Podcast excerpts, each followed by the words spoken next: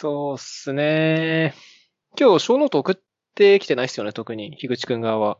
ああ、そうです。送ってないです。なんかこの前、自分が話しまくってたので、ちょっと今日聞聞きたいなと思って。そうですか。わかりました。僕の方は、あの、いろいろ書いてるんで、全然、自分の方からピックアップしてもらって大丈夫だと思いますんで。はいはい。はい。これ、あそうですね。上のやつが新しいんですよね。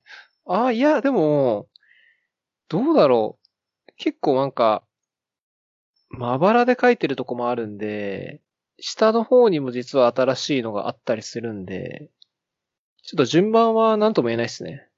あ、そうなんですか？うん。でも、ちょっと一番上に書いてる腰痛がうん。気になります。腰痛。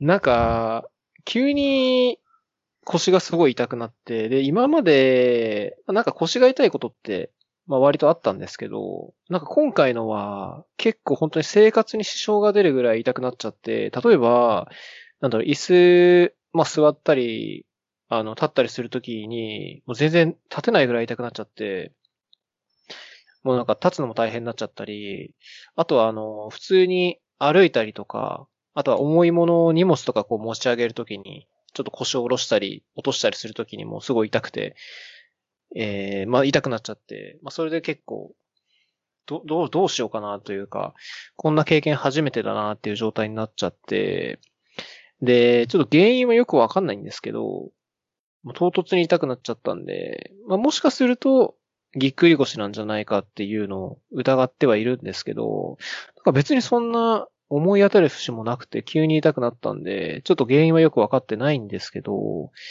まあ一応腰痛対策として、まあ筋トレをちょっと腰痛改善筋トレみたいなのに変更してやったりとか、あとは、ちょっとストレッチもやってたんですけど、あの、前屈のストレッチなんだ、座って足伸ばして、こう、前に倒れるようなストレッチもやってたんですけど、なんか腰にすごい負担がかかるらしくて、ちょっとそのストレッチのやり方もやめて、まあ、腰痛の改善に効くようなストレッチと筋トレを始めたら、まあ、一週間ぐらい経ったんですけど、まあ、だいぶ楽になったなっていう感じです。ちょっとまだ痛いんですけど、まあ、前よりかはだいぶ良くなったっていう感じですね。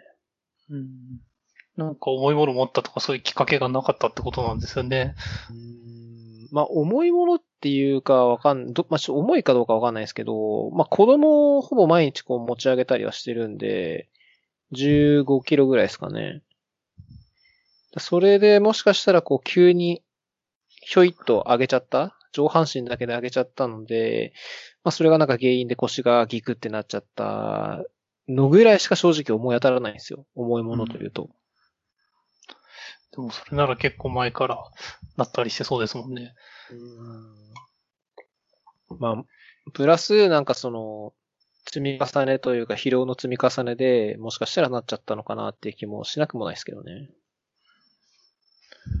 そうですね。ストレッチも腰に負担かかるとかあるんですね。うん。らしいです。あんまりこう、なんだろう、曲げるようなストレッチっていうのはやっぱ良くないらしくて、腰をまっすぐにした状態で、えー、なんか伸ばすようなストレッチにしないと腰に負担かかっちゃって痛くするっていうのを、まあ、調べて分かったんで、そこもやめたって感じですね。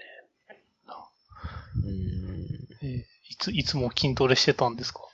筋トレ実はしてるんですよ。まあ、いつもってわけじゃないですけど、気が向いたら、まあ気が向いたか、まあ一応毎日はやってるんですけど、あの、腹筋腕立て腹筋背筋か。を、あまあ回数特に決めてなくて、本当になんか気が向いたら、やるようにしてて。で、まあ、まあなんだろう、本当に、気分転換ぐらいな感じでやってる感じですけどね。な 腰が痛くならない筋トレって、うん。筋、背筋と腕立て伏せで何が変わるんですか？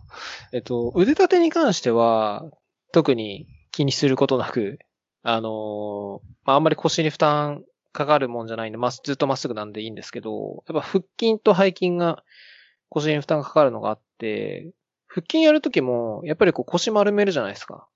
はい。1、2ってこう普通に足を例えば足曲げて体育座りの状態で、で、体を下ろしてやるみたいな感じ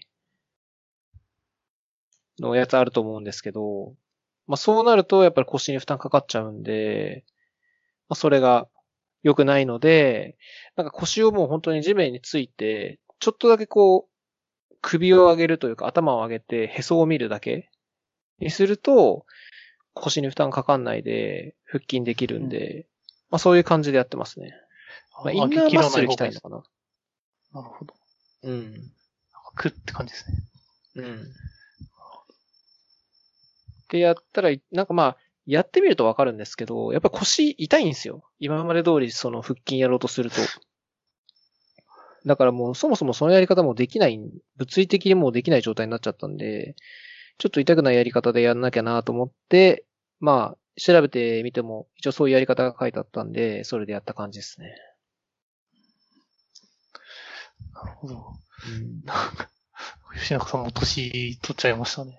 うーん、まあ多分、あ、うん、年の原因もあんのか。まあ普段運動全然してないから、もしかしたら、その、なっちゃったっていうのもあると思うんで、運動不足プラス、まあ老化かなっていう気がしますけどね。まあでも、結構、普段から筋トレしてるのは、運動してる方なんじゃないかなって感じはしますけどね。いやー、でも、うん、全然筋トレは多分ほとんど運動にはなってないと思いますよ。健康づくりの運動じゃなくて、やっぱり有酸素運動みたいなのしないと、体力は落ちちゃうと思いますよ。確かに、そうですね。うんそれこそやっぱりエアロバイクやってるって言ったじゃないですか。まあ、ああいう運動じゃないと多分、体力は多分落ちちゃうと思いますよ。そうですね。あれは、おすすめですね。エアロバイク1日どれぐらい漕ぐんですか ?10 キロとか漕ぐんですかね？いや、一日、僕は今やってるのは、1時間35キロぐらいですね。あとなんか、うん、バイク上では550キロカロリーぐらいで、なんかフィットビットとか見ると670キロカロリーぐらいになるので、あでもそんなもんなんだ。はい。運動できますそれ、本当に1日1回だけって感じですか？それで終わりって感じ。ね。うん、そうですね。平日は1日1回ですね。休日はなんか気が向いたらな、なんか長くやってみようかなとか、1日2回やろうかな、みたいな感じですなるほど。結構つ汗だくになります？終わった後とか。ね。まあ、めめちゃ汗だくなりますね。それはいいっすね。なんか運動した感もすごいありますね。運動した感はめちゃくちゃありますね。お風呂気持ちいいですね。ああ。それはあれですよ。その、運動してめちゃくちゃ汗かいてカロリー消費したけど、お風呂上がってビール飲んで台無しになっちゃうパターンじゃないですか。いや、でもビビール、もう金ビール3年目ぐらいなんで、あ、そうなんだ。まあ、飲み会以外では飲んでないですええー、それね。は、最近。はい。ああ。自主的に的な。あそうです。す。健康診断見てちょっとああ。怖くなって、最近はあれですね。尿尿酸とかっすか？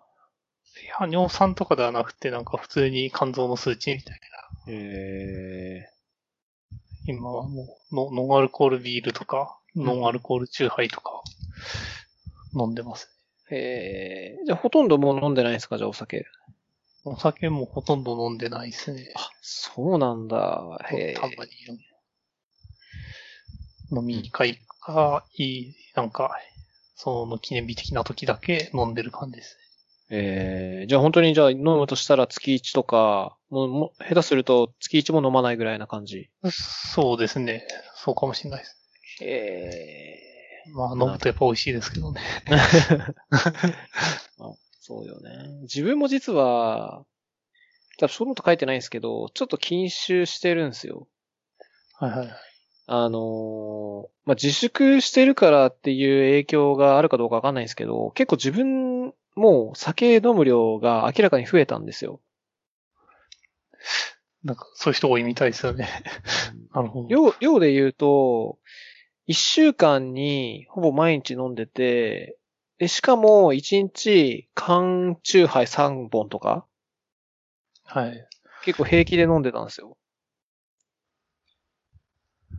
で、まあ、体調の変化、そんな大きくはなかったんですけど、なんか結構頭痛が激しくなっちゃって、お、お酒のせいか何なのかわかんないんですけど、ちょっと一旦やめてみようかなと思って、お酒やめたら頭痛も治ったんで、あやっぱお酒だったのかなと思って、で、今お酒はもう、えっと、週末だけ OK で、平日はもう飲まないっていう風にしてますね。うんうん。あそんな感じはいいですよね。なんか、週末に飲む方が、なんか安心できますよね。安心できるっていうかもうなんか、ちょっと個人的にはやっぱお酒すごい好きなんで、どうしてもやっぱ飲みたくなっちゃうんですよね。うん。えー、だからもう、ちょっとさすがに、あのーなんだろう、我慢して、その、ストレス溜めるよりも、まあ一週間にちょ、ちょろっとだったら飲んでもいいっていう日を設けて、ストレスを緩和した方が、まあなんだろう、総合的に見て、体にいいんじゃないかなと思って、まあ一応そういうルールにしてるって感じですね。なるほど。いいです、いいですね。うん。まあ多分飲まないのが一番いいですけどね。それはなんか代わりにアルコール入ってないやつは、こう、ほぼなんか何でも好きなものを飲むようにしてるんですけど、まあそれでも全然いいなとは思いますね。普段何飲むんですか？そのお酒飲んでない時。お水ですか？ああ、おみ、お水と、まあ何でも、なんか紅茶とかコーヒーとか、日本茶とか。なんかそう、それ系いっぱい持ってて、好きなの飲むみたいな。カフェイン系ですかね、やっぱり。カフェイン系ですね。なんか一応でもカフェイン取りすぎかなって時用に、ルイ、ルイボスティーっていう カフェインないやつとか ありますけど。ほうじ茶とか、まあ普通は麦茶とかっすよね。あそうですね。ノンカフェインのやつとか、あと。なるほど。僕は家にいる時はもうもっぱら水しか飲まないんですよね。はいはい。普通に氷入れて、水入れて終わりって感じなんで。楽だし、まあなんだろう。うん。まあ、別にまずくもないしって感じですかね。まあ、水なんで味はしないですけど、十分っていう感じなんで、基本水ですね。そうですね。水、いいっす。なんか浄水器とか使ってるんですか？うん。なんかあの、なんだっけ、ブリターのやつで使ああ、って。はい。あの、なんですかね。入れて浄水器に通しながら冷やしたりできるやつですよね。そうそうそうそう。そうですね。あれいいですね。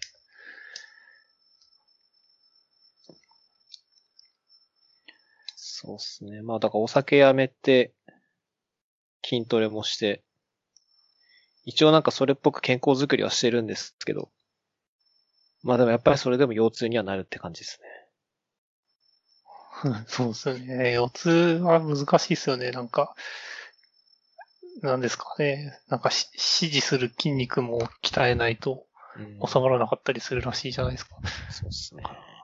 難しいです。もなんか一回腰痛になると、結構腰痛って再発するっていうのがあるんで、ちょっとそれは心配なんですよね。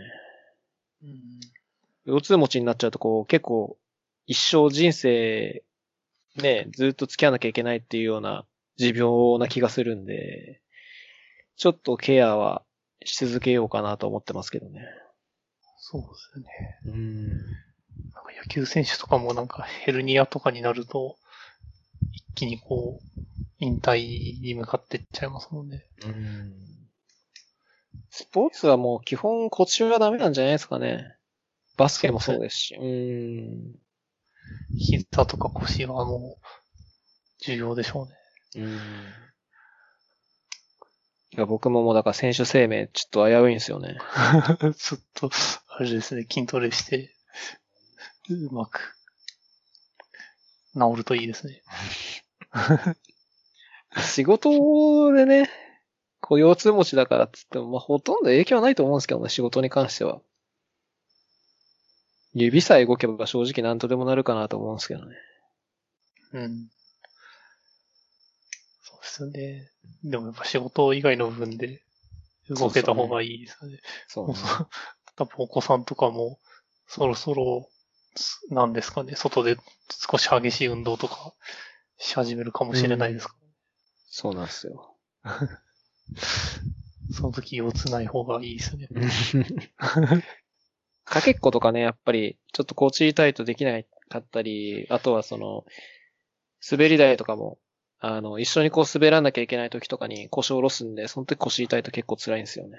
確かに。なんかローラー滑り台とかちょっと拷問的な感じになりますよね。そうなんですよ。まあ今はだいぶ良くなったんでね。ちょっと多分このままケアすれば、普通に元通りになるかなと思ってるんで、ちょっと気をつけながら生活しようかなっていう状態ですね、今は。そうですね。はい。気をつけた方がいいですね。わかりました。だからあれですよ、樋口くんも、あの、仕事してる時に姿勢すごい悪いじゃないですか。あれ、そう思うじゃないですかうん。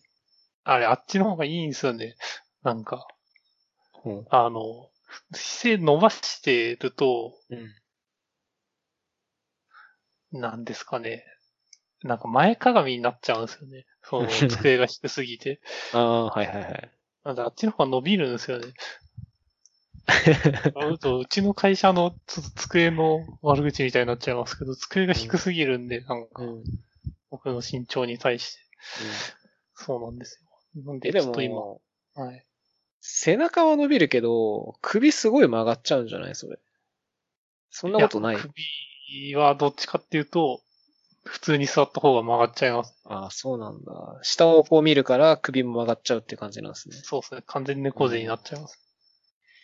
確かに猫背はね、良くないからね。どっちかっていうと、見見上げるみたいな角度に するために。でもあれさ、リモートワークになってからは、あの、自分の家の机と椅子なんで、うん。椅子の高さすごい下げて、うん。テーブルも高めなので、なるほど。多分姿勢良くなってるかなと。まあね。でもそうすると、椅子下げすぎると、なんか足、足のやり場に困りません？なんか。ああ、そうっすね。やり場に困りますね。だいたいなんか気づいたら、あくらか正座してますね、椅子に。ああ、なるほど。やっぱそういう感じなんだ。足もね、椅子に対してこう座った時に90度ぐらいでこう自然に、あの、足の下がこう、くっつく感じだといいんですけどね。こう、膝が曲がりすぎちゃうと、それも良くないし、逆にこう足が下につかないと、なんかそれもそれで良くないっていうんで、難しいっすね、そこも。難しいですよね。うーん。なるほど。そんな感じですかね、腰痛。腰痛というかもう健康トークですけど、今の。そうですね。いやー、結構でも暑いですね。うん。うん。暑いですね。外、外出てます、暑いけど。ああ、すいません、暑なるほど。あの、暑いはちょっと、うんその、ち要注目ですね、的な意味で言ったんですけど。外暑いですけど、出てますね。なんかやっぱスーパーとか行くので、車とかないんで、徒歩で、スーパーとか行くんですけど、うん。いや、大変っすよね。めっちゃ暑いです。うん。プラスマスクもあるんでね。クーラーってつけてましたっけ？そういえば、クーラー掃除してるんでつけてますよね。ああ、はいはい。クーラー、うちはもうほぼ年中ついてますよ。年中というか、うん夏、夏の間はもうほぼずっと稼働してますね。逆に止めている時間の方が少ないんじゃないかなっていうぐらいですね。ああ、なんかもう、それならその方がいいですよね。今年クーラーつけないチャレンジみたいのしてるんですけど。うん いや、だいぶきつかったですね。なんか2週間前あたりが相当きつかったです。うんだからあれか、ちょっと後ろでスズムシの声がずっと聞こえるのはそのせいなんですね、じそうですね。うん伝えちゃってるからかもしれないです。ゃあ。あ、多分、多分ノイズで切れるんで大丈夫ですよ。はいはいはい。切れないと多分ずっとスズムシの声が 後ろで聞こえますけど、今回は。おなるほど。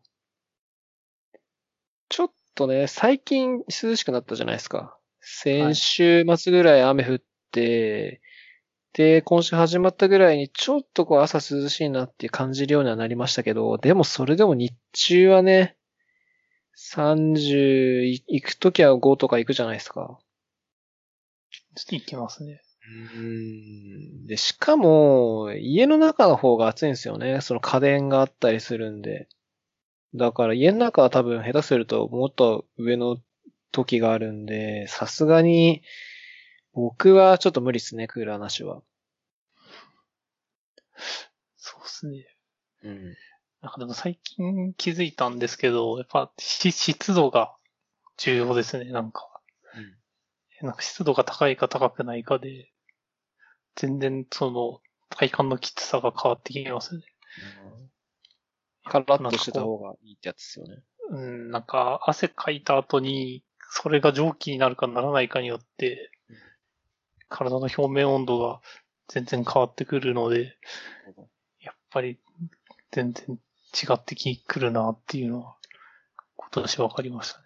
それは、なんですか、除湿はしてるってことですか？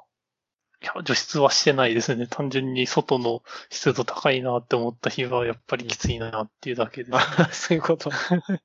まあ、あと扇風機とか回すと、やっぱちょっと乾燥するんで、なんか全然違うなと思います。うん。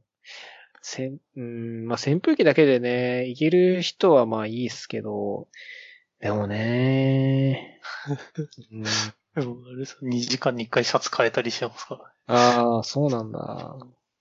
だいぶストイックだね、それね。すごいね。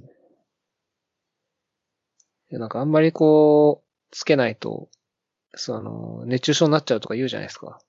はいはいうん。その辺は大丈夫なんですか？うん、大丈夫そうですね。なんか、な、慣れたのか知らないですけど、大丈夫かなっていう。ええまあ、水分ね、よくとって、体の中からこう冷やすようにすればいいとかっていうのも聞くんで、まあなんだろう、それでなんかあったかいのとか飲みながらとかだとだいぶやばそうな感じがしますけど、多分そういう、そこまでではないと思うんで。そうですね。そうですね。かなり暑いっすね、最近は。外とかで出てたりしますか？うん。僕は週末はほとんど出かけるんですけど、家族で。出かけても、やっぱりもう暑すぎて、例えばその目的地に到着するまでに、ここからここまでは徒歩で行こうって予定してたとことかをタクシー使ったりしますもん。なるほうん、すぐタクシー呼んじゃいますね。まあ、あの、スマホで呼べるじゃないですか、タクシど。はい。ー。うん、でも、呼んですぐ乗って行っちゃいますね、シャーって。いや、ほんと、歩、歩けなくはないですけど、ちょっとあの、本当になんだろう、しんどいというか、もし歩いたら相当しんどかったろうな、とかって考えちゃうと、タクシー使っちゃおうかなと思って、すぐタクシー乗っちゃいますね。なるほどですね。子供がいるとやっぱり、途中でこう子供が疲れると抱っこになっちゃうんですけど、ちょっと抱っこしながらあの炎天下歩くって考えちゃうと、そもそもやっぱ辛いんで。で、その時に、あタクシー拾っとけばよかったなって思うんだったら、もう初めから乗っちゃった方がいいかなと思って、もうタクシー使っちゃうって感じですね。うん面白いですね。いやいや、タクシー乗りません、全然。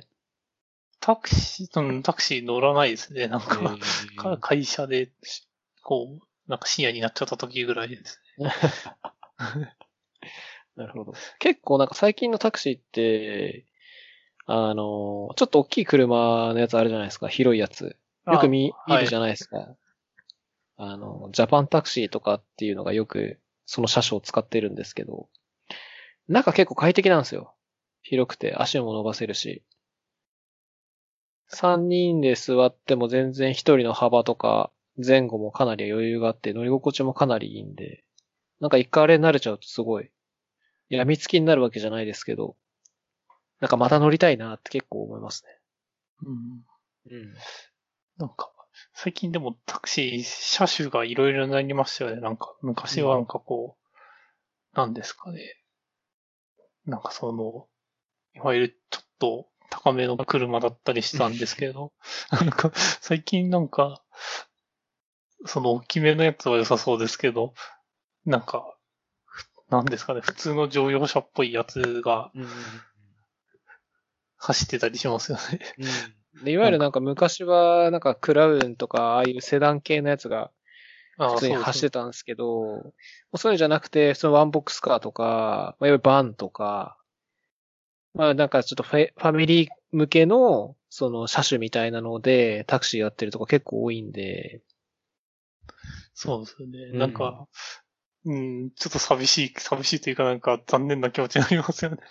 なんか、いいの、車乗れたの、乗りたかったなって。あーどうなんだろうな。やっぱ最近高級車あんま見ないっちゃ見ないっすね。そういう昔の高級車みたいなやつは。やっぱなんかでも若干こう、乗り心地違いますよね。うん。まあ、ししょうがないです。まあでも、そんな悪い、悪い、悪いってほどでもないんで大丈夫っすよ、全然。そうです。確かに。結構、そうなんです。乗り物酔いするんですよね。うん。なんか、タクシーとかだと、たまに酔ったりするんですけど、未だに、ちょっと気になっちゃいます。うん、車で酔っちゃうと、結構タクシーは乗りづらいっすね。乗りづらいですよね。なんか、うん変。でもどうだろう、都会の道って基本的にまっすぐが多いじゃないですか。そうですね。バイパス山道みたいな。とかはちょっと自分も酔っちゃいますけど、そのくねくねくねくねしてるようなとこは。まあ基本的になんだろう、まっすぐ行って、右曲がってそこですっていうぐらいしか、まあないんで、そこまで酔うってことは、まあ、ね、よっぽど弱くないとないんじゃないかなって気もしますけどね。うん。うん。確かそうですね。っていうのが、最近の話と腰痛ですね。そうですね。気になるの二つあるんですよね。なんか、はい。どうしよう。え大丈夫ですよと E、E タイピングマスターレベル2って何ですか？はいはいはいはい。聞いたことないです。あのー E タイピングって。資格なんですけど、タイピングの資格ですね。多分調べれば出るんですけど、そうそうそう。で、なんかこう、級が決められてて、で、一番上が特級っていうので、その下に1級があって、で、その下に2級っていうのがあるんですけど、僕その2級っていうのを取ったんですよ。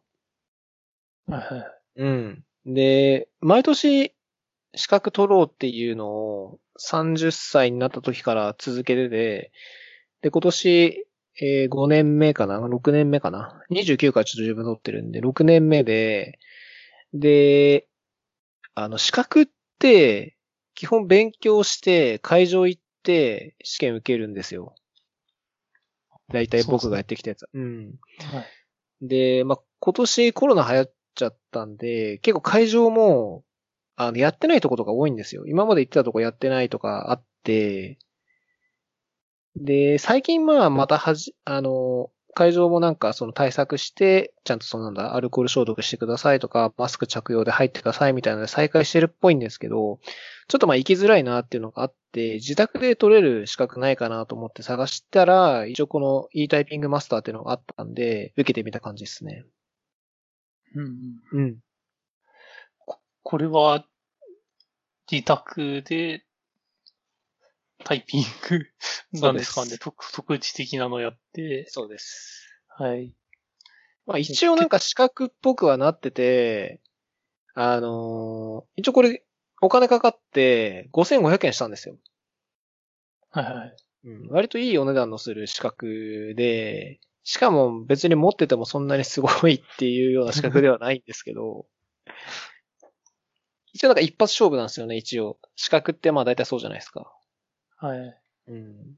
で、あの、本当にタイピングなんで、スタートってやると、その文章のサンプルがこう画面出てきて、それをこう、せ正確に早く打つっていうような、えっ、と、資格で、で、2級だったら、その2級の合格ラインがあって、で、その、えー合格ラインに達してれば、えー合格ですっていう感じになるっていう資格ですね。うん。うん。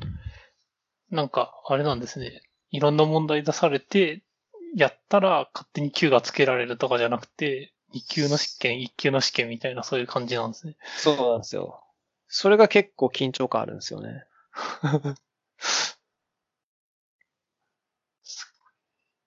ちなみに、結構まあ、この E タイピングマスターは、まあ、なんか過去問みたいなのがあって、模擬試験みたいなのがあって、本番と同じような状況で問題出してくれて、で、それをタイピングして、結果どうだったかっていうのをこう出してくれるんですよ。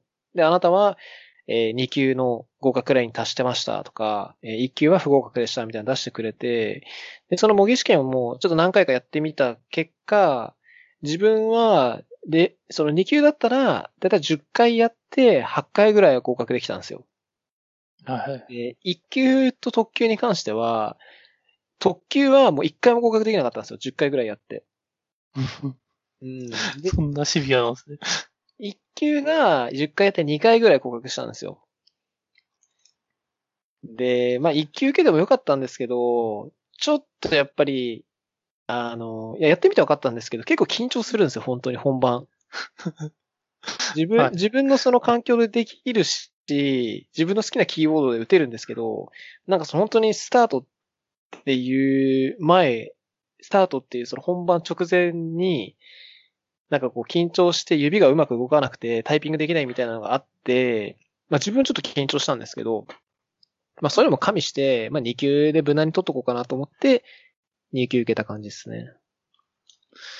そうですよね。なんかタイピングは結構メンタルの方が大事ですもんねって言って。いかにこう、模擬試験の時にやってたぐらいな気持ちで本番できるかっていうのが結構重要なポイントかなって気がしますね。まあ何でもそうかもしれないですけど、タイピング以外でも練習通りにできるかできないかっていうのは結構大事な面かなと思いますけど、まあタイピングもそういう感じでしたね。すごい。でもあれですね。吉中さんレベルで、やっぱ2級とか1級でも、まあ特級はもう厳しいんですね。多分、ちなみに、えっ、と、どれぐらいの速度で、まあ正確さはちょっと何とも言えないですけど、なんか一応、E タイピングマスターが出してる独自のその計算指標みたいなのがあるのはあるんですけど、あの、よく言われる一般的なそのタイピングゲームみたいなのあるじゃないですか。はい。例えば、なんだ、僕よくやるのは寿司だってやつやるんですけど、知ってます？寿司座ですか？寿司だ。あの、お寿司に打つって書くんですけど、寿司だっていうのがあって、多分ローマ字でも出ると思いますけど。お寿司のネタが流れてきて、そのお寿司の、えっ、と、ネタが流れる間にタイピングしてっていうような、単純なゲームみたいなやつなんですけど、これが、えっ、と、だいたい自分がいつも出る成績が、えっ、と、1秒間にだいたい5.2ぐらい打てるんですよ。はい。結構早いですね。まあ、中の上ぐらいだと思うんですけどね。あの、本当に速い人って1秒間に7とか8打つんですよ。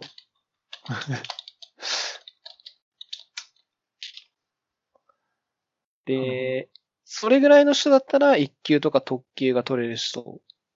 で、なんだろう、職業的に言うと、本当にそのなんだろう、ただひたすら文字を打つ人とか、あの、紙の、紙とか、なんだろうな。なんて言えばいいんだろう。要するに電子化されてないものを、あの、文字起こしするような仕事ってあるじゃないですか。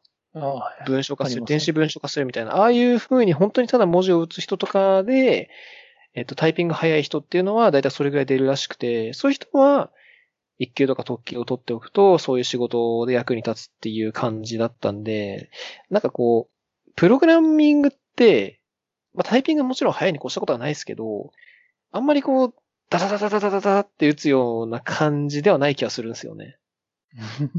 なんか、でもちょっといろんな派閥の人いるみたいですけどね。ああ、もう本当にガンガンガンガン打ってみたいな人もいるしってことですかね。そうですね。なんか保管使わない人とか、結構有名な人でも保管使わないって言ってる人いますよね。うん、早い人も早いですからね。うん。でも僕はまあそんな早くないんで、はい。2級ぐらいだったって感じです。早い、まあもちろんその、早い人はいると思うんで、まあそういう人とかは、全然1級とか特級取れると思いますけどね。僕はまあ全然そのスピードにはなってなかったんで、このレベルってです。か、すごい優しそうな検定なのかなと思ったんですけど、なんか意外とシビアだってのが、なんとなくわかりましたね。ぜひやってみてくださいよ。ちょっとやって、やってみますね、今度。は あの、模擬試験もありますんで。い。指標としては、そのさっき言った、その2級受け、受かるぐらいのレベルは、だいたいその1秒間に5回以上打てれば、まあ受かるかなって感じですね。1秒間。うん。うん。なんか単語によりそうな感じもしますね。やっぱああ。なんかあの、画面にこう出る文字って、画面に出る文字を打つんですけど、そのテストの最中って。はい。要するに写経をする感じなんですよ。そのタイピングするときに。で、あんまりこう自分たちが、その、仕事してるときに写経することってなくないじゃない？なく、あんまなくないですよね。ないですね。うん。頭でこう思い浮かんだことを、その文章とか、そのコードに起こすわけじゃないですか。だからその、まずは、このテストを受ける前に一番初めに慣れたのは、その目で見た文字を、えっと、その、写経して打つっていうのに、慣れるのを一番初めにやりましたね。うん。うん。意外と普段そういうのやってないんだなっていうのは気づきましたね。なるほ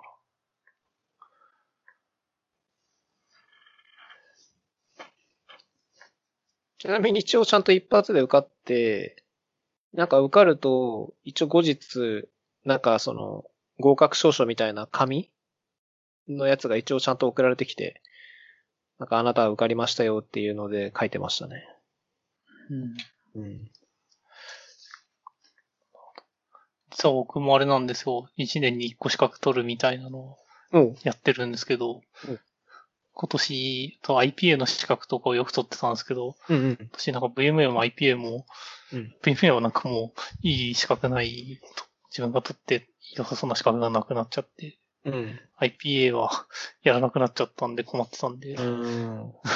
なんとなくこれ取ってみるのありかもしれない。ちょっと2級、2級で。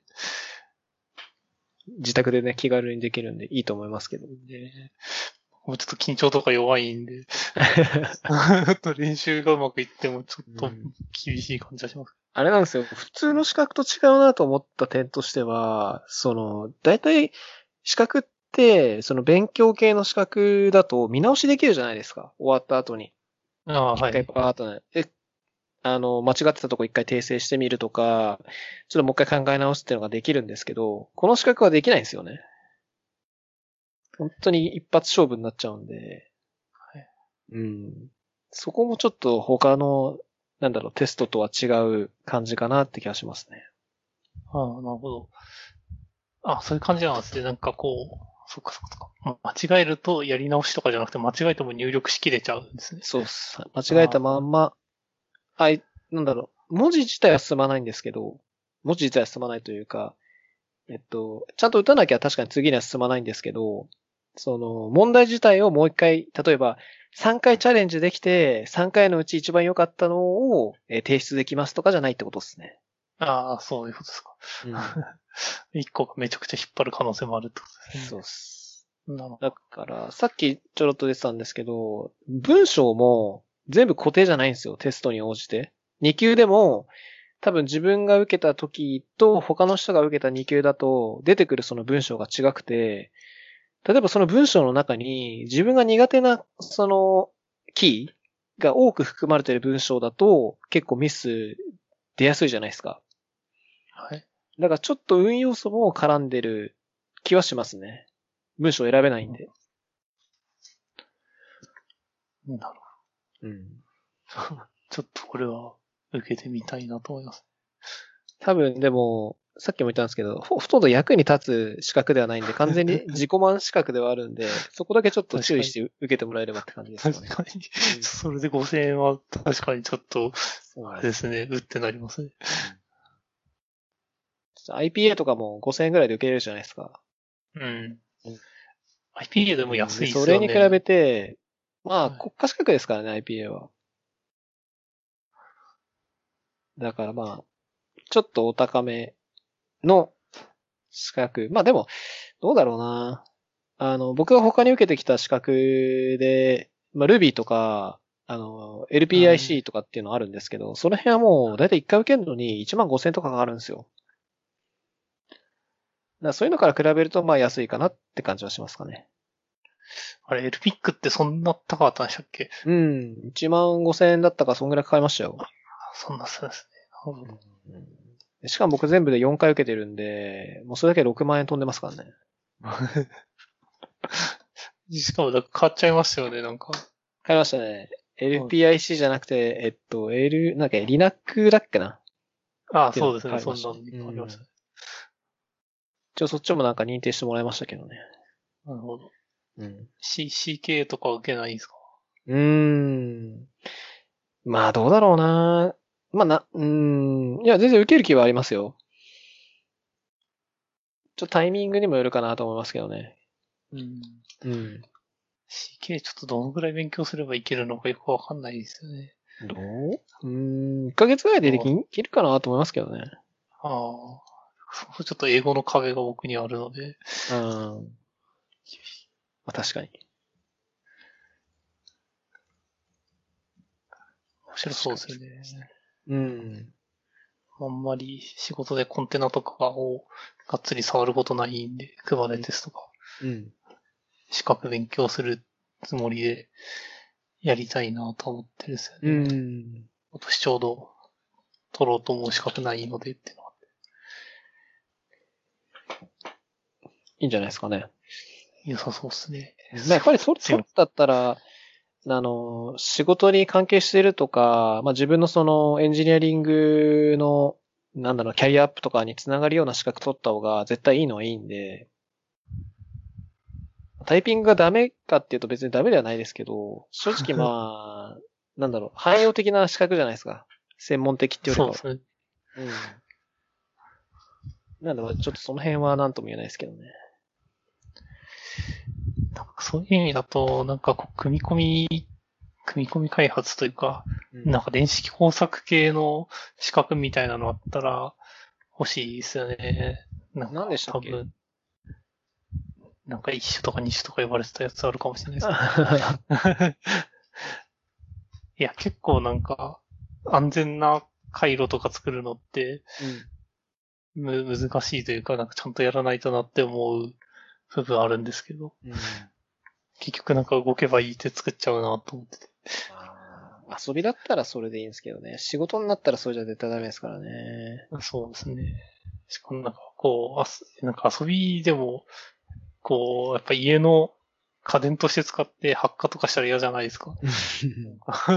そう、そういうのを、ずっと気をつけながら作れるようになりたいなってのがあるんですけど。まあでも発火するレベルの回路を作ってるのはちょっとまあ確かにやばいっすね、それは。うん、やばいですよね。それはちょっとまあまずい気がするんで。そもそも資格とか言う前にちょっと勉強し直した方がいい気がしますけどね、それは。うん、そうですね。結構でもこう、これで発火するのかっていうのはありますよね、なんか。あー。一日中。どうだろうな。自分は、い、今まで発火したことはないですけど、まあ、コンデンサーが飛んじゃうとかっていうのは結構経験しましたけどね。キキャパシキャパシティ耐えらんなくて、うん、シューって言って、なんかくせえなって言ったら、そうですね。だいたい頭、あの、電解コンデンサーだったらなんか頭の部分がパカッて開いてて、そこから煙出てるっていうのはまあ何回かありますけど、まあ大体そういう場合って強いコンデンサー入れれば大体もうなんとか収まっちゃうんで、まあそれぐらいかなって気がしますけどね。ねうん。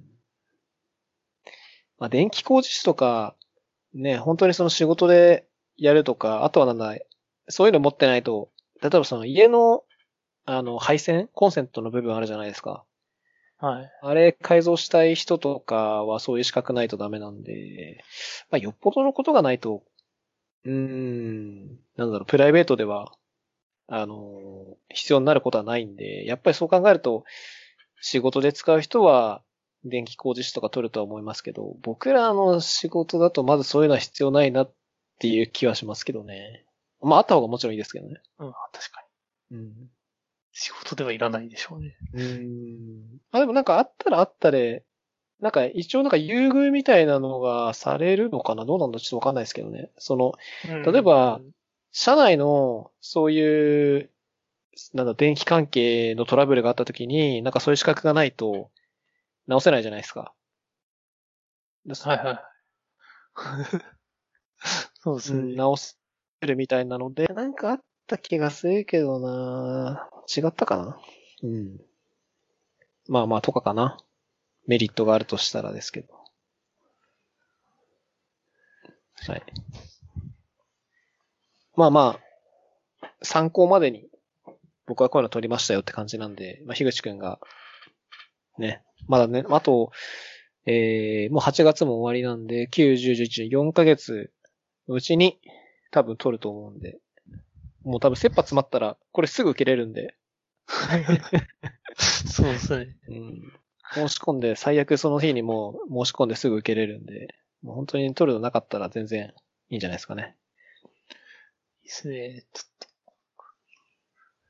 特急練ってきますね。うん、特急ぜひ狙ってください。特急本当すごいと思う。取ってる人ちょ、ちょっとそうすごいなと思いますもん、僕やってみた感じ。うん。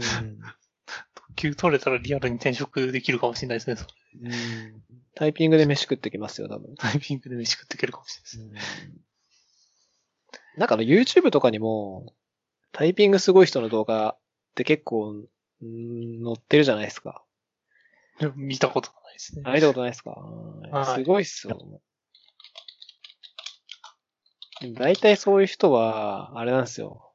キーボードを、静電キーボードで、リアルフォースとか大体そういうの使ってるんですよね。ハッピーハッキングとか。うん、スポーツですね。うんあまあまそろばんみたいな存在になってきちゃいましたね。あ。うん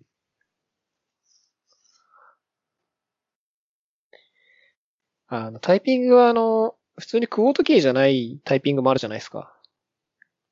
なんクオートキーですか？あの、あはい。クワティファイルズじゃないやつですか。うんはいはい。ドブラックとかそういうやつですね。そうそうそう、はい。はいだからまあ、ね、打ちやすいキーですごい早く打てる人はね、いろいろいますからね。うん。うん。僕も論文とか書くときかな配列だったんですよね。ええすごいですね。もう全く多分わかんないですね、カナ配列は。カナ配列でも特徴あるんで、なんか、すぐな、慣れますよ。なんか、ああいうようだったらここにあるとか。へえなんかたまに、その、あんまり使われない文字、無とかは、はすっごい端っこに寄せられてるんですよね。使わないからってことですよね。そうですね。その辺覚えるとなんか結構すぐ慣れます。うん。なんかあの、キー、キーボードじゃないかもしれないですけど、例えば A と L を押すと、なんかこの文字になるとかってあるじゃないですか。複合キーみたいなやつ。あはい。ああいうのを使って、なんかすっごい早く文字打つ人とかなんか見たことあるんですよ。あの、なんだったかな、弁護、あの、裁判の、その、傍聴じゃないですけど、そういうので全部議事録取る人とかが、もうなんかすっごい速さでそういうので打ってるっていう、なんか見たことありますね。やばいですね。まあでもなんか、入力デバイス関係はなんか、まだまだ進化できそうな感じしますよね。うん。まだまあ足も使ってないですし。うん。足。足のデバイスとかはまああるっちゃあると思いますけどね。まあ、体じゃなく声とかね、の方がまあ早いのは早いんで、まあ声がもっと正確になるのが一番かな。あとはまあなんか脳波とか。考えたことをなんか脳波いけそうな気がしますよね。なんか、うんこう、リモート会議とかしてると、の脳波でもいけるんじゃないかなって思うことがあります。テレパシー会議って感じですかね。そうですね。イエスとノーぐらいはもう全然いけるんだろうなと思っちゃう。うん。まあ何を、うん、そうですね。それぐらいだったらわかるかもしれないですけど、具体的にどういう、その、言葉というか文章とかっていうのはすごい大変な気がしますけどね。そうですね。うん、だって日本語だったら、その脳波の波の形で、いわゆるあいうえおをこう割り当てるみたいな感じですもんね。そうですね。やろうとしたら。えー、できなくはなさそうですけど、うーん、ちょっとなんか、人によってもなんか脳波って変わりそうなんで、なかなか難しそうな気がするかな。難しそうな気はしますけど。まあ、機械学習とかでサンプリング取って、ね、なんか何百人かのその A の脳波の形とか E の脳波の形みたいなのを学習させて、で、まあ学習させた上で、じゃあその脳波は、えー、どの単語でしたか？みたいなのでアウトプットすることはなんか技術的にはできそうですけど、まあなんか精度とか上げようとするとすっごい大変そうだなってイメージはありますかね。そうですね。多分に、脳波用の言語を作った方がいいでしょうね。うん、うん、確かにそこまで。そっちの方がいいと思いますね。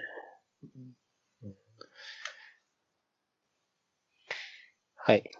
はいえっと、タイピング、資格の話がそんな、まあ、だいぶ脱線してましたはいけど。はい。あと、これですね、僕も気になってるんですけど、プルリクエストレビュー中の開発どうするかって困りますよね。なんかレビューし終わ終わる前に、なんかその機能を前提とした新しい機能を作るとかの時にどうすればいいのかって話ですよね。そうです。はい。どうしてますか？どうどうするんですかね？僕もよくわかんないんですよね。なんかよくやるのは、開発時は、うん。何ですかね？なんかその、いやー、そうですね。なんかその、その変更ある状態で開発してて、なんかチェリーピックとかで取り出し、取り出せるときは取り出すみたいなことを、昔よくやってたんですけど、なんか、やっぱ、そうなんですよね。なんか普通にやってもコンフリクト起きることあるじゃないですか。うん。なんか、結局、レビュー終わってから、開発した方がいいことの方が多いですよね。うん。うん。そうっすね。まあ、僕はい的には、うーん、まあ今、僕の中の結論でも、あの、さっき言った通りで、レビュー終わるまで待った方が絶対いいとは思ってるんですよ。次のブランチ切って開発するの。で、まあその一番の理由としては、コンフリクトが起きる可能性が、まあゼロ、てかまあゼロではないんで、コンフリクトを解消する手間を考えたら、まあとりあえずもう我慢して待って、それが来てから、また新しくブランチ切って、コンフリクトが起きる可能性を、まあゼロに近いようにしてから開発した方が、まあ、手戻りみたいなのが発生しないんで、まあ最終的に見たら、まあ時間的にも効率的にもいいんじゃないかなっていう結論には達してはいますけどね。うん。うん。でもやっぱ待てないですよね。待てないなんかローカル開発。発ブランチみたいなのをやっぱ作っちゃいますよね。うん。作ります。で、なんか、なんですかね。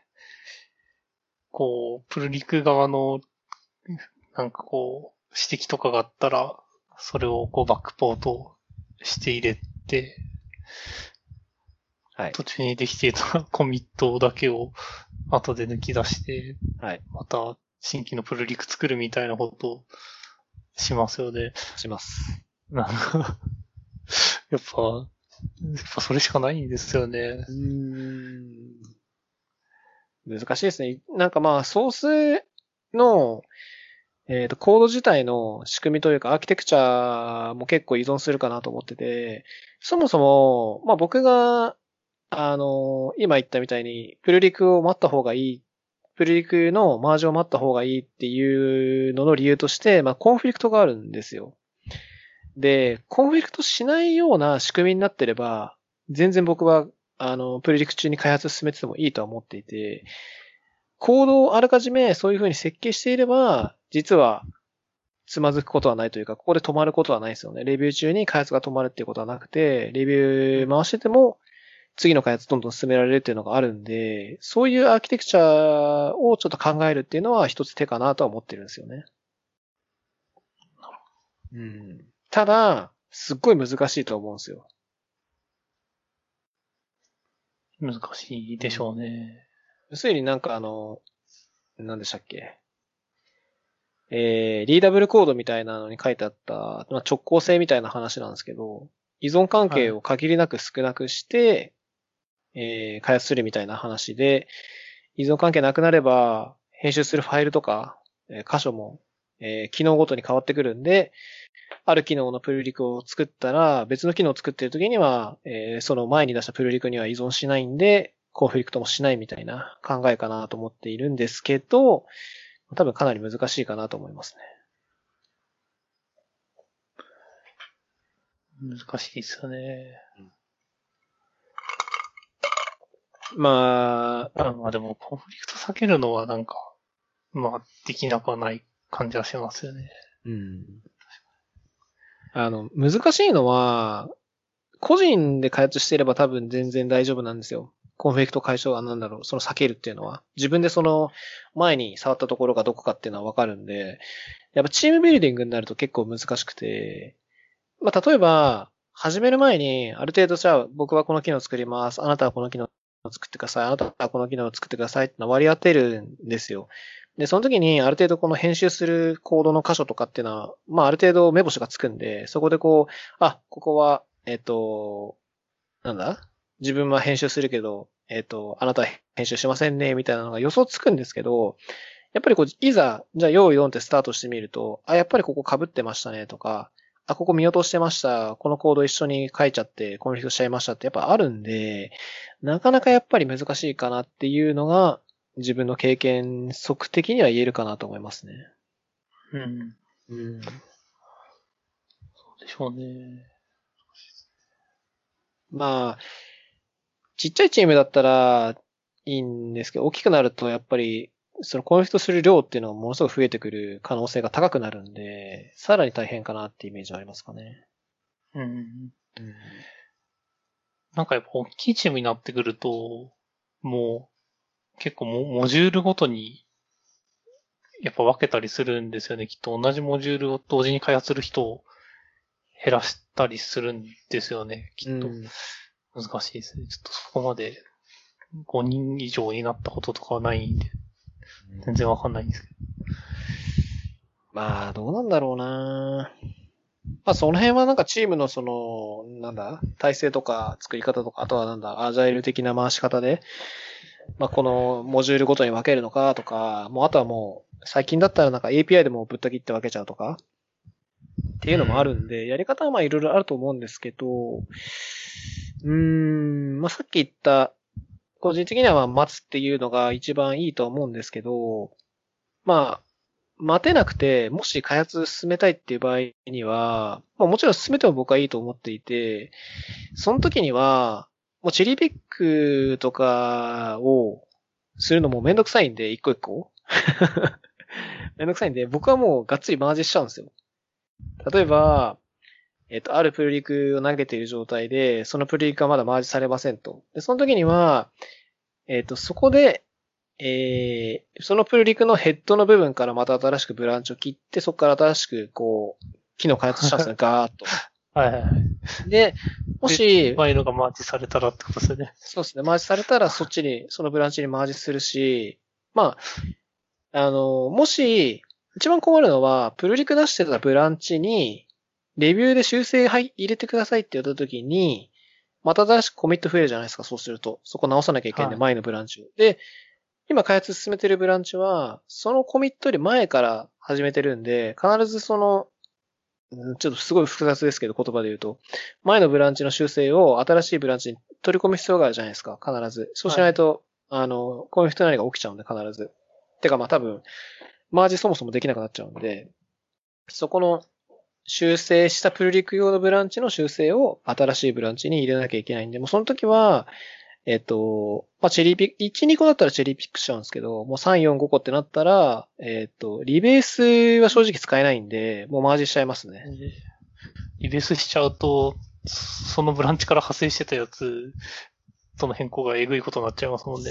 はい。コミットのハッシュ変わっちゃうんで、ちょっとあれはもうダメなんで、えー、まあその場合は、まあマージしちゃいますね。だからちょっとまあブランチのツリーがすごい汚くなっちゃうのは汚くなっちゃうんですよ。派生して派生してマージされてるんで、見た目すっごい汚くなっちゃうんですけど、あの、スピード感を落とさない、かつ、えっ、と、簡単にできるのが、ちょっと自分的にはそれかなと思ってるんで、もしその2つとか3つのブランチで進める場合には、もう積極的にマージ使うようにしてますね。うん。うん。てかまあそれしかないんじゃないかな。で、まあその時に、コンフィスは起きるんですけど、起きなければ全然起きなくていいんですけど、起きちゃった時に、その対処する手間がさっきあるって言ったんですけど、もうそこは、正直もう経験と、その Git のその、なんだ、使えるレベルでもう補っちゃってる感じですね。もう正直コンフリクト、正直自分起きても、結構ささっとこう、解消して、ちゃんとお互いこうデグレしないように、齟齬が起きないようにっていうのは、もう慣れてささっとできるような感じになってるんで、そこでコンフリクト解消してマージして、で、またさらに進めるっていうような感覚が、だいぶ身についてきたんで、そういうのをささっとできるんであれば、全然そういう複数ブランチで複雑に開発してもいいかなって気はしてますけどね。スピードも落ちないんで。そうですよね。でもやっぱ、うん、どんだけ効率化しても、オーバーヘッドが増えてるなって感じは変わらない気がしますね。なんか結構チーム運営的にはやっぱ、レビューしてもらえる速度をどういかに速くするかの方が大事な気がしますよね。大事。難しいです。なんか、僕もちょっと最近悩んでますね。レビュー、チームでレビュー完了させるまでの速度速くするにはどうしたらいいかっていうのは。僕はちなみに、まあ、解決策ではないですけど、まあ僕がレ、僕にこうレビューが回ってきたら、もうすぐマージしてあげるようにしてあげてるんですよ。もちろんレビューしますけどね。はい。最低限のことがちゃんと実装できてて、まあなんかき、パーッと見た感じ、変なこと書いてないなって言ったらすぐマージしちゃうんですよ。はい。で、例えば、その後になんかおかしなとこ見つかったな。例えば、えっと、他の人が作ってきた機能があって、それをまあ自分がレビューしてマージしましたと。で、その先の開発で、例えばその、ま、なんだ、他の人が作ってくれたモジュールなりコードなりを自分が編集する時があって、そこに機能を追加する時があって、触ってみたら、なんか変数の名前がおかしかったとか、えっと、関数がなんか重複してるとか、処理が重複してるみたいに見つかったら、そこでリファクターしてあげて、プルリコを出すっていう風な流れにした方が、うん。その前の段階で丁寧にプルリク見るよりも、後でこうガーってやってリファクターするような時間を作った方が、最終的にはなんか早いんじゃないかなって気もしてますけどね。そうですよね。その方がいいですよね。なんか自分結構見ちゃうんですよね、最初に。なんかこう、遅くしてるなって感覚確かにあって。うん。一回こう、なんかテスト通ってたら、テストだけ見てテスト通ってたらマジするぐらいにして、後々直すみたいなのができればいいなと思うんですけど、なんか結構一回マージしちゃうと、直すタイミング逃しますし、結構やっぱそれ原因でバグも起きるなっていう印象とかはあって、結構難しいなと思うんですけど、うん、なんか速度、速度を上げることが一番なんか品質も上がるような気もするので、悩みどころですね。うん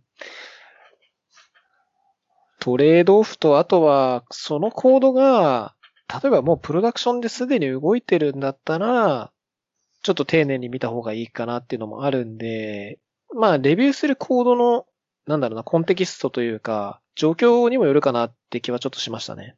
今その言ってたのは、ね自分はもうゴリゴリ開発している段階のコードの話の体だったんですよ。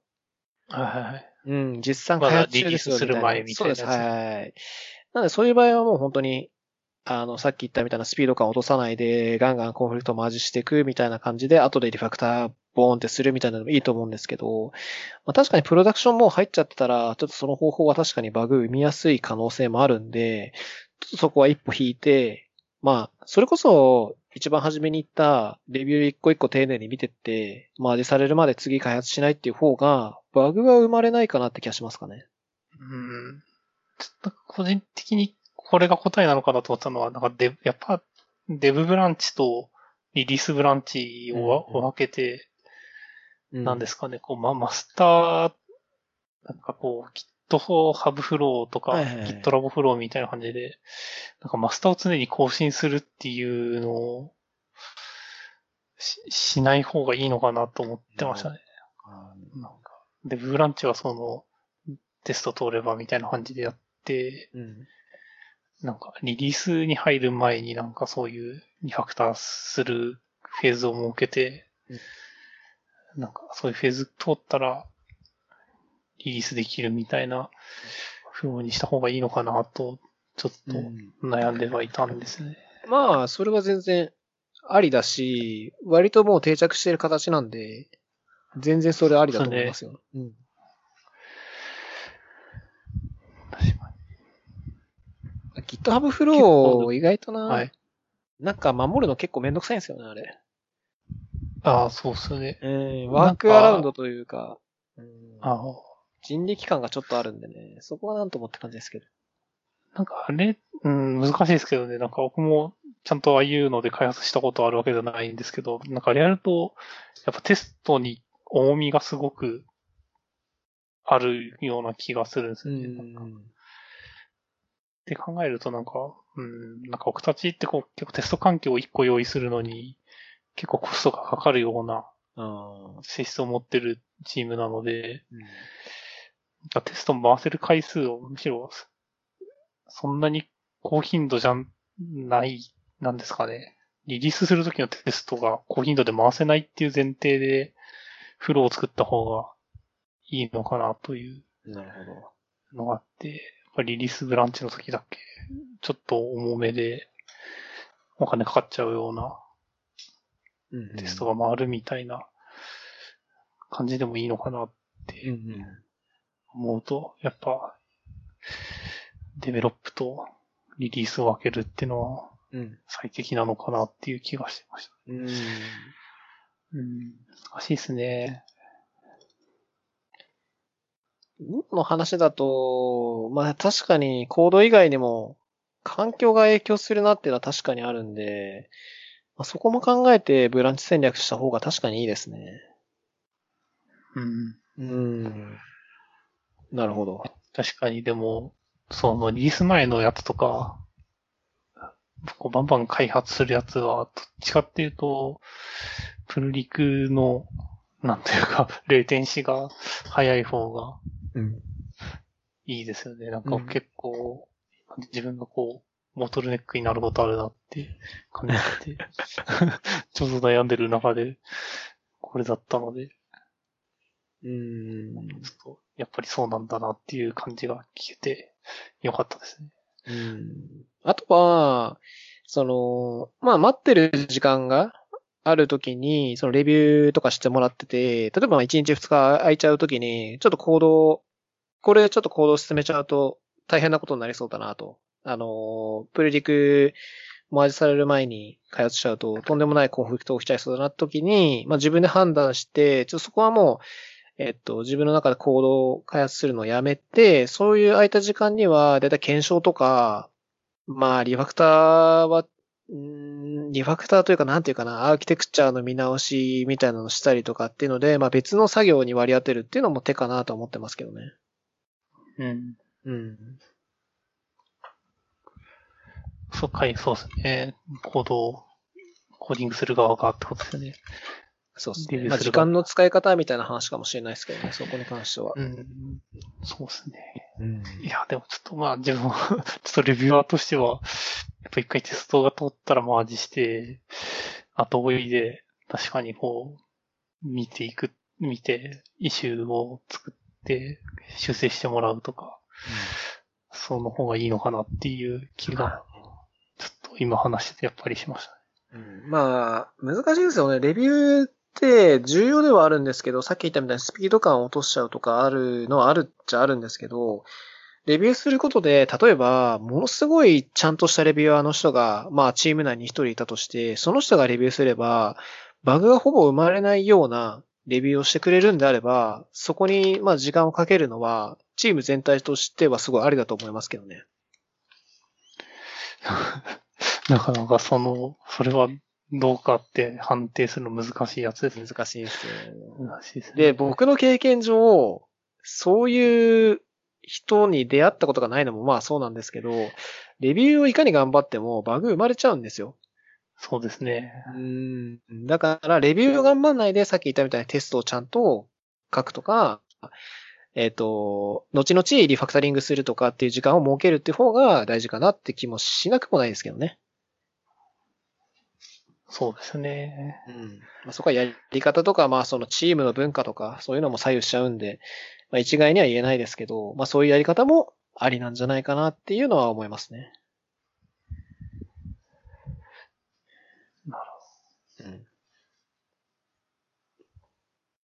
まあ、自分の中で一応さっき言ったんですけど、結論としては、基本的には、プルリクマージ出してる間は開発しないで、まあ別のことをすると。で、どうしてもしたい場合だけ、えー、なるべくコンフリクトしないとこを修正するけど、コンフィクトしちゃったらもうがっつりマージしちゃうっていうのが、一応自分の中での結論じゃ結論ですね。うん。うん。そうですよね。いや、と、とでか、プルリークを作るのは、うん。なしですもんね。うーん、まあね。なしではないです。なしではないですよ、全然。そうですか。でも、デベロップブランチ作るのって、まあ、どでかい MR を作ってるようなもんですけどね。確かに。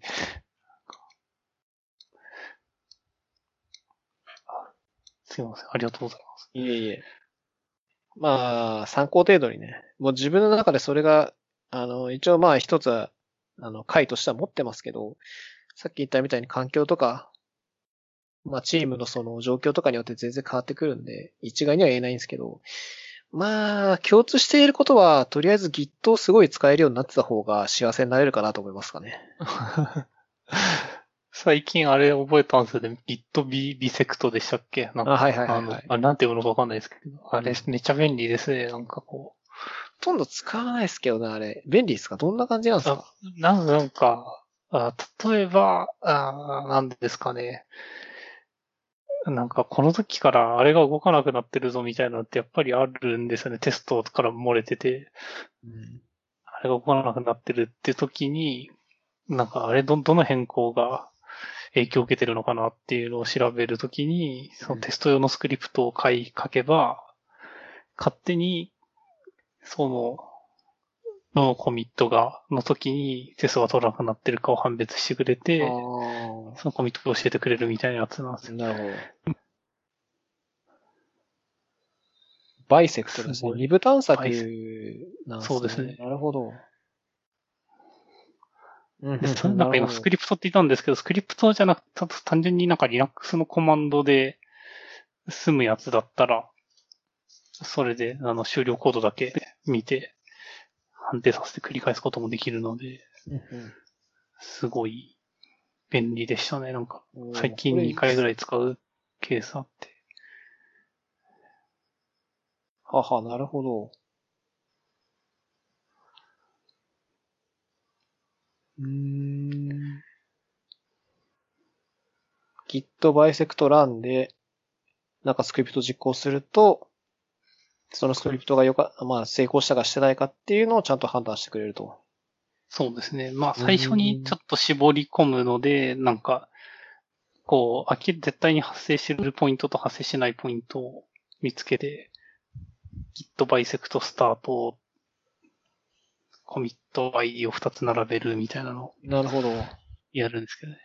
その後 run ってするとうまくいきますし、なんか、スクリプト書くのが難しいものだったら、なんか、なんでしたっけ？ good と bad を入れていくと、なんか自分でなんか見て、 good bad って入れていくと、動くので、ああ、なんですか、同じような二分探索でできるので、なるほど。例えばなんか、デスクトップアプリケーションみたいなのを作った時とかも、挙動見ながら確認するとかも、やることもできなくはないんですよね。なるほど。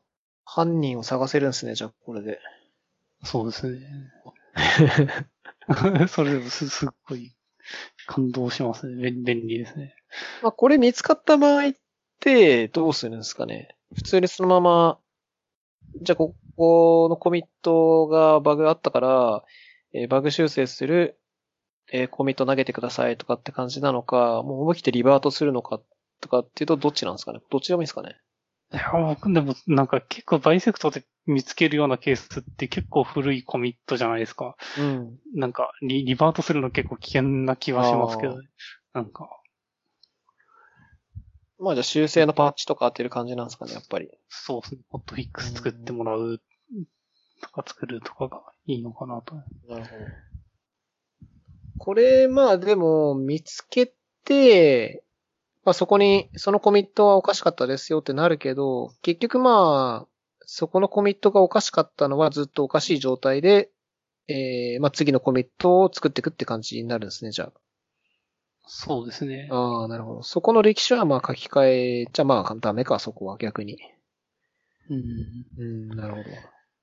で最近あったケースだと、なんか僕はなんかのパラメーターが削除されてて、 Ansible ですね。 Ansible でなんかのパラメーターが削除されてて、あ、それなんで消したんだっけっていうのがわからないかったので、その bisect で検索して、コミットメッセージを見たかったっていう。時に使ったりしましたね。なんかやっぱコミットメッセージとか見たい時とかにも、便利かもしれないですね。なるほど。なんで、そその時はブレグレップだけで探索できたので、すごい楽だったんです。なるほど。きっとでも便利な機能多いですけど、なんか、ココンフリクト周りに当たるとちょっとげんなりしちゃいますね。あれはもう頑張って自力で解決するぐらいしかないですからね。そうですよね。まあ、見やすくしてくれたりとか、そういうツールぐらいしかなくて、結局直すのはもう手動で直すしかないかなって。まあなうんか、うーん、あった気もするかな。強制的になんか、どっちかのファイルをもう優先してマージしちゃうみたいなありますね。なんかのは、対対話的にやってくれるやつがうんありますけど、なんどれもるみたいなのありますね。もうちょっと、そもそも起きないようにしたいなってやっぱ思いますね。うんまあ一番はそれですかね。まあでもなかなか難しいっすよ、それは。うん。はい。Git の話。ですよね。えーっと、なんだかんだでもう1時間以上は話してるんで、まああと最後1個、いけます？なんか。あります？気になるの。そうですね。まあ僕が気に、すごい気になってたやつは、特に、あ、そうですね、今の話だったので、大丈夫？そうっすか大丈夫そうですね。ちょっとうんププロ野球が、プロ野球とだけ書いてあって、下が書いてない、なんか他の項目はちょっと詳細書かれてるんですけど、これ詳細書かれてない。何のネタなんだろうなって気にはなってます。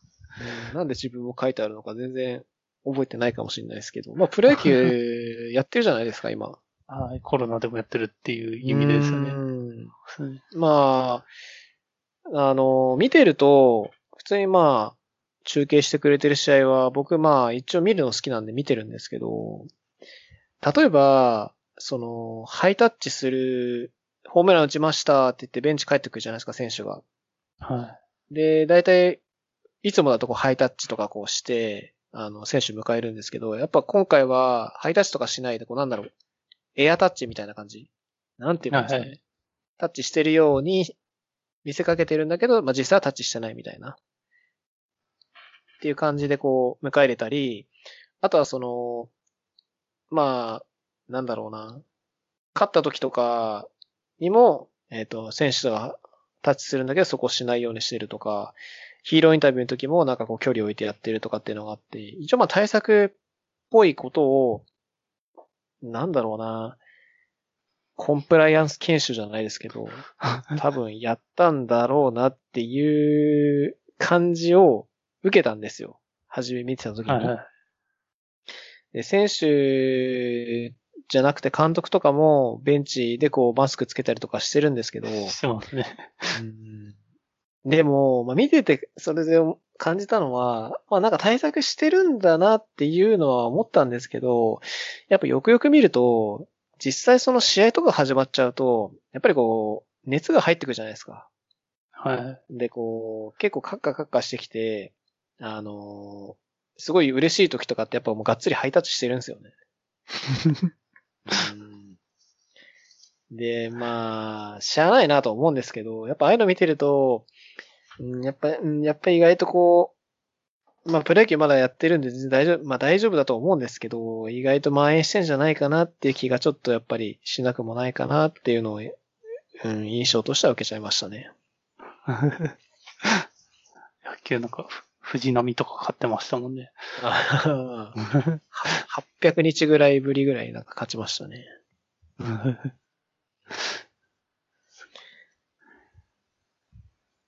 そうそうですね。今年あんまり動画で見てないんですよね、プロ野球なんで。うん現状よく知らないですけど。監督がマスクしてるの見てちょっとやばいなと思ってたんですけど、実際はそうなんですね。観客もね、まだ5000人までしか入れてないんで、球場全体から見ると本当にもう、うーん、ポツンポツンぐらいしか人がいなくて。あとはまあ、あの、なんだ、応援もダメなんですよね。なあ、何も、何でしたっけ？なんか応援もなんかエエアーで、あ、手拍子でしたっけ？あ、そうだ、手拍子ですね。いや、声出しちゃいけないみたいな感じなんでね。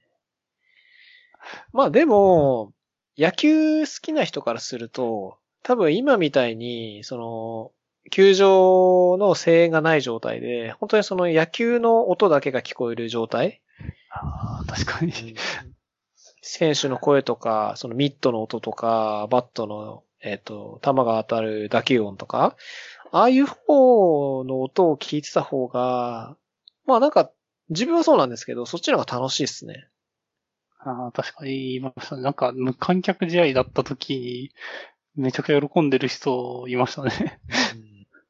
実際そのプロの選手がどういうか、なんか声を掛け合ってるのかとか、まあ、そういうのわかるんで、野球好きな人はなんかああいう方が見てて臨場感があるというか、楽しめるんじゃないかなって気はちょっとしましたけどね。確かうんに。なんか、もう、夏、夏がやってるか知らないですけど、二軍戦とかの動画見ると、すごい音聞こえて面白いですそうね。なんかっすね。うん。意外とプロの人声出してるんだなって思いますよ。うん。意外と張ってますよね、しっかり声出して意。外とやってますし、なんか、こ怖いこと言ってますよね。結構ヤジとか結構すごいですからね、結構ねうん、。それで、プロでもそうなんだなって思いました。そうですね。うんまあ一応今続いてるんで、まあ僕としては野球、一野球ファンとして続けては欲しいですけど、ちょっとなんか最近油断してる感があるんで、蔓延すぐしないかなっていう気は若干しましたね。まあ、プロ野球選手でも実際問題出てますからね、この出ますうーんまあまあ。やっぱでも、テニス好きなんですけど、やっぱ、西堀圭がなったのショックですね。残念ですね。うん次のやつ、なんか出れなくなっちゃいましたもんね。ああ、全米オープン出れないらしいですね。うん。なんですかね。CM 出てかかっちゃったんですかね。まあでも、なんていうか難しいですよね。気をつけてもかかっちゃうでしょうし、ちょっと油断したらかかる確率上がっちゃうとは思うんですけど、なかなか、かかる人のこともあんまり責められないなと思います。そうですね。まあ、かかりたくてかかってる人はほとんどいないと思うんで、まあ、しゃあないかなって感じはしますけどね。うん。自分たちは人との接触が 避けられる職業でうん。良かったなと思いますね。ほんとそうっすよね。運が良かったなって思いますね。でも今日、一番初め話したんですけど、久しぶりにその出社したって言ったじゃないですか。はい。うん。結構いましたよ。ああ、会社にですか？そうそうそう。なんですかね？なんか僕が行くといつも6人ぐらいしかいないんですよね、フロアに。今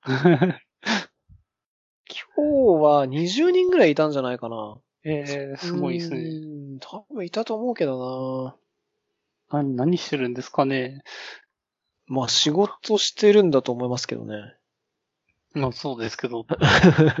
なんか、出社してる、出社する理由がやっぱあるんですよね。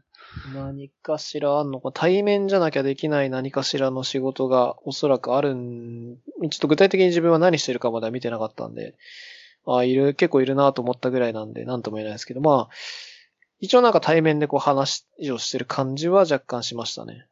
うん。何人かで集まって、その、何箇所かで話してる感じまあ、チームで多分分かれてただけだと思うんですけど、なんか一人でポツンとやってる人はいなかったイメージですかね。ああ、そうですうん。ね。うん、結構検証ラックとか触ってる人ならわかるんですけど、なんか今そんなに出社する必要あるのかなっていうのは、ああ。確かに。確かにまあサーバーのラッキング系でね、物理触んなきゃいけない人とかは、うん、行かなきゃダメですけどね。そうですね。うん。まあそんな感じですかね。そんな感じですね。うん。ちょっと2ヶ月連続だったじゃないですか。ああ、そうですね。にうんそうですね。申し訳なかったんですけど、前回緊急で。そうですね。だからしばらくないだろうと思ってたんで。で、今回、8月で出てもらったんですけど、今年はもう、樋口くん会は終わりなんで、はい、わかりました。年内はないんで、大丈夫、大丈夫というか、また来年で、来年になっちゃいますんで。はいはい。わかりましまたその時はお願いします。た。はい。はい。まあ、いつでも緊急登板するので。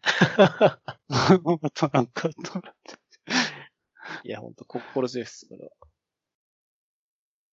結構あのーゲストの人は、もう1年間スケジュールがっつり組んで予定入れてるんですけど、前日ぐらいに、あ、すいません、ダメでしたみたいな人やっぱ結構いるんで。そうなったらちょっとまた、声かけさせてもらいます。もうね基本、緊急登板の時だけでもいいかもしれないですね。それ気づいたら全部樋口くん会になってる可能性もゼロじゃないですからね。それは、それはちょっと存続の危機を。いやいや。僕としてはもう、あの、出ていただいてるだけありがたいな。あの、一人、一人語り会も、今年やってる、やっぱり寂しいんで、はいはい。うん誰かと話した方が、なんか話しやすいし、うん、楽しいんで。僕としてはすごいありがたいんで。いい。け結局こっちが話しちゃったりしてたりするんですけど。いえいえ。ありがとうございます。ちょっと、次入れるときは、いいタイピングマスターになってるので、よろしくお願いします。そうっすね。あのー、いいタイピングマスター資格取った同士でこう、うん何があるかわかりませんが、持ってますよってこう、ね、お互い言えるようにすれば、いいかな。そうですね。はい。じゃあ、はい1時間半ぐらいなんで、以上で終わります。はい。ありがとうございます。はい。はい、ありがとうございました。た。